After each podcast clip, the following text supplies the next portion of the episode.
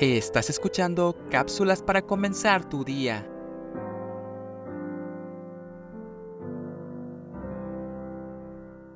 En cierta ocasión, un obrero del lugar donde trabajo se acercó a mí y me preguntó muy incómodo, ¿podrías orar por mi hermana?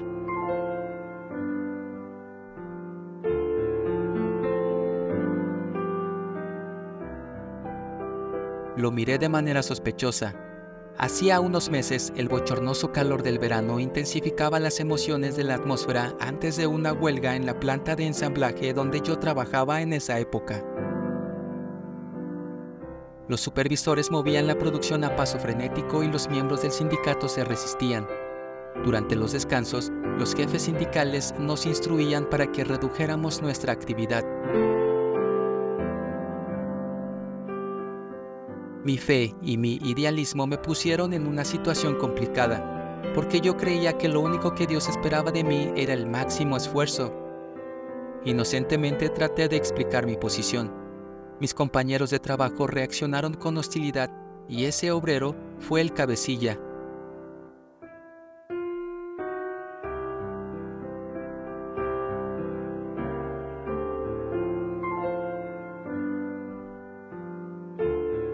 alguna tarea indeseable, allí iba yo, obligado a hacerla. Era el blanco de los chistes más subidos de tono. Por eso sospeché de ese pedido de oración. ¿Por qué yo? pregunté. Su respuesta me sacudió. Porque ella tiene cáncer, dijo con aspereza. Y necesito a alguien a quien Dios oiga. El rencor desapareció cuando oré por su hermana.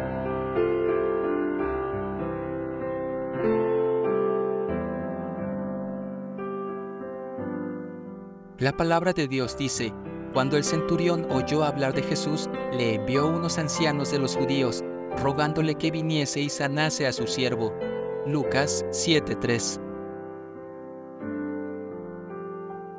Como en el caso de este centurión, los que atraviesan tormentas en la vida no pierden el tiempo ni andan con rodeos, sino que recurren directamente a aquellos cuya fe consideran real.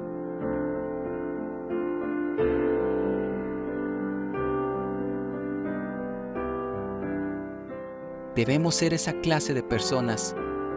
¿Nuestra vida nos señala como una persona buscada por estar en contacto con Dios?